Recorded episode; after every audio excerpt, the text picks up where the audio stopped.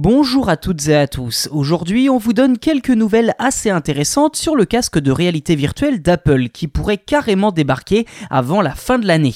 Alors, d'après les dernières indiscrétions des médias américains, le casque est passé de prototype à véritable objet de série. Alors, de quoi parle-t-on? Quelles sont les nouveautés technologiques sur ce casque? C'est ce que je vous propose de voir dans cet épisode. Cela fait maintenant plusieurs mois que l'on vous parle de ce fameux casque de réalité virtuelle mixé avec de la réalité augmentée signé Apple.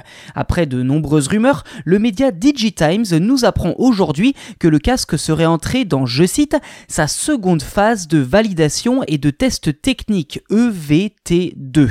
En clair, Apple travaille sur le modèle définitif qui sera commercialisé prochainement. Et comme le soulignent certains observateurs, le sigle EVT2 signifie Engineering Validation Testing 2, que l'on peut traduire par euh, deuxième phase de test de validation industrielle. Alors pour résumer, il s'agit là de valider la production du produit, donc de lui donner un nom et de l'envoyer sur la chaîne de fabrication. À en croire DigiTimes, ce casque pourrait commencer à être produit à la chaîne dès la rentrée de septembre, pour un lancement commercial aux alentours de Thanksgiving, donc fin novembre, ou alors vers Noël. Autre source intéressante, le journaliste de Bloomberg, Mark Gurman, évoque pour sa part un report possible pour 2023.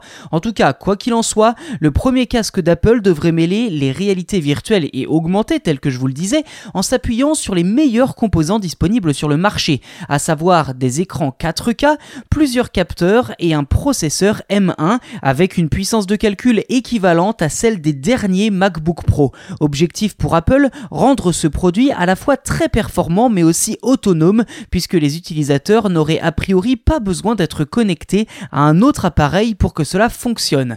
Un choix qui permettra à la fois de viser le monde professionnel autant que les gamers et les fans de technologie.